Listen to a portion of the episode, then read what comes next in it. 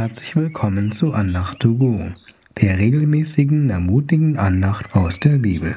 Mein Name ist Kai und ich freue mich über jeden Zuhörer. Vielleicht hast du das auch schon erlebt, dass es sich lohnt, Zeit mit Gott zu verbringen. Das habe ich insbesondere dann erlebt, wenn ich eigentlich gar keine Zeit für Gott habe, jedoch viel zu tun habe als ich mich dann doch entschied, mehr Zeit für Gott zu opfern, dann gab er mir Weisheit für meine Aufgaben.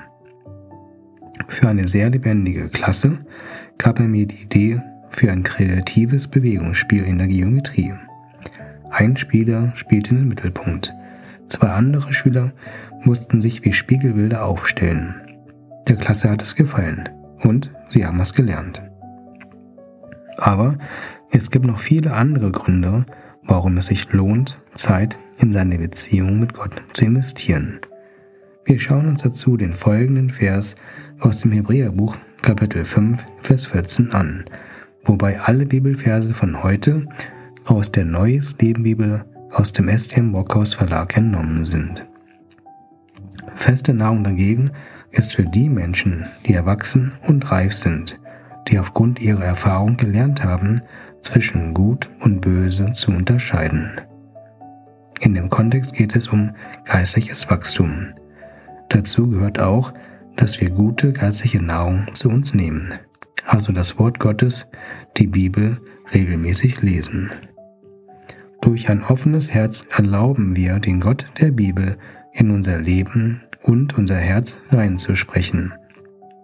Einige Vorteile für diese geistliche Kost ist, dass wir in den Grundlagen des christlichen Glaubens fest verankert werden, dass wir im Glauben wachsen, sodass wir erwachsen und reif werden können. Außerdem können wir durch Übung Gut und Böses unterscheiden.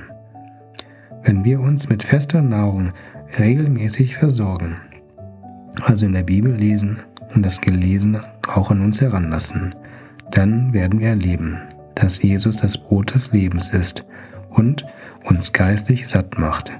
Er gibt uns dann eine innere Zufriedenheit. Einen weiteren Grund, warum die Bibel einen so großen Nutzen für uns ist, finden wir in Matthäus 13, 44. Kapitel 13, Vers 44. Das Himmelreich ist wie ein Schatz, den ein Mann in einem Feld verborgen fand.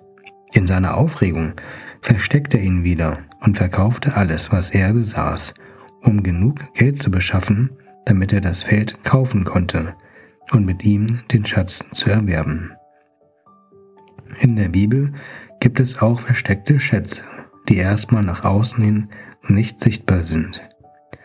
Wenn wir aber Arbeit und Zeit in, ins Bibellesen investieren, dann werden wir wie der Mann auf dem Feld uns sehr freuen und noch mehr investieren wollen denn in Gottes Wort gibt es eine überreiche Zahl an verborgenen Schätzen, die Gott für uns zum Entdecken eingelegt hat. Wenn wir diese Schätze entdecken oder allgemein uns in Gottes Nähe aufhalten, dann bemerken wir, was im Psalm 63, Vers 6 steht. Wie mit köstlichen Speisen, so machst du mich glücklich, dich will ich loben und preisen. Vielleicht kennt ihr das Glücksgefühl, wenn man etwas Süßes oder Deftiges isst. Gott kann uns ein noch viel tieferes und anhaltenderes Glück geben. Es lohnt sich also, nach guter geistlicher Nahrung zu suchen, auch wenn sie verborgen ist. Die Bibel spricht auch vom versteckten Manna. Im Alten Testament wanderte das Volk Israel 40 Jahre lang durch die Wüste. Als das Volk Gottes sich beklagte, dass es vor Hunger sterben würde, versaugte Gott seine Schäfchen mit Manna. Gott wies Mose an, etwas von dem Manna in das Allerheiligste der Stiftshütte zu legen. Das war der Ort, wo die Hohepriester einmal im Jahr ganz nah bei Gott sein durften, um Vergebung für die Israeliten zu empfangen. Da niemand sonst diesen Bereich betreten durfte, war das Manna verborgen. Die ausgesonderte Nahrung befand sich hinter einem großen Vorhang. der nicht nur symbolisch den sündlosen Gott von den gefallenen Menschen trennte. Als Jesus für uns am Kreuz starb, da passiert in Matthäus Kapitel 27, Vers 51 folgendes. In diesem Augenblick zerriss der Vorhang im Tempel von oben bis unten in zwei Teile. Wir dürfen ohne Barriere und Hindernis nun in Gottes Nähe kommen. Dort möchte er uns beschenken mit fester Nahrung, mit Freude, mit Zufriedenheit, mit Wachstum im Glauben, mit der Fähigkeit, Gutes und Böses zu unterscheiden. Mit Jesus, dem Brot des Lebens, möchte Gott uns das ewige Leben schenken. Lässt du dich darauf ein? Ich bete kurz. Danke, Jesus, dass du das Brot des Lebens bist und uns beschenkst. Danke, dass du uns die Bibel gegeben hast. Lasse uns regelmäßig von dieser festen Nahrung geistig satt werden.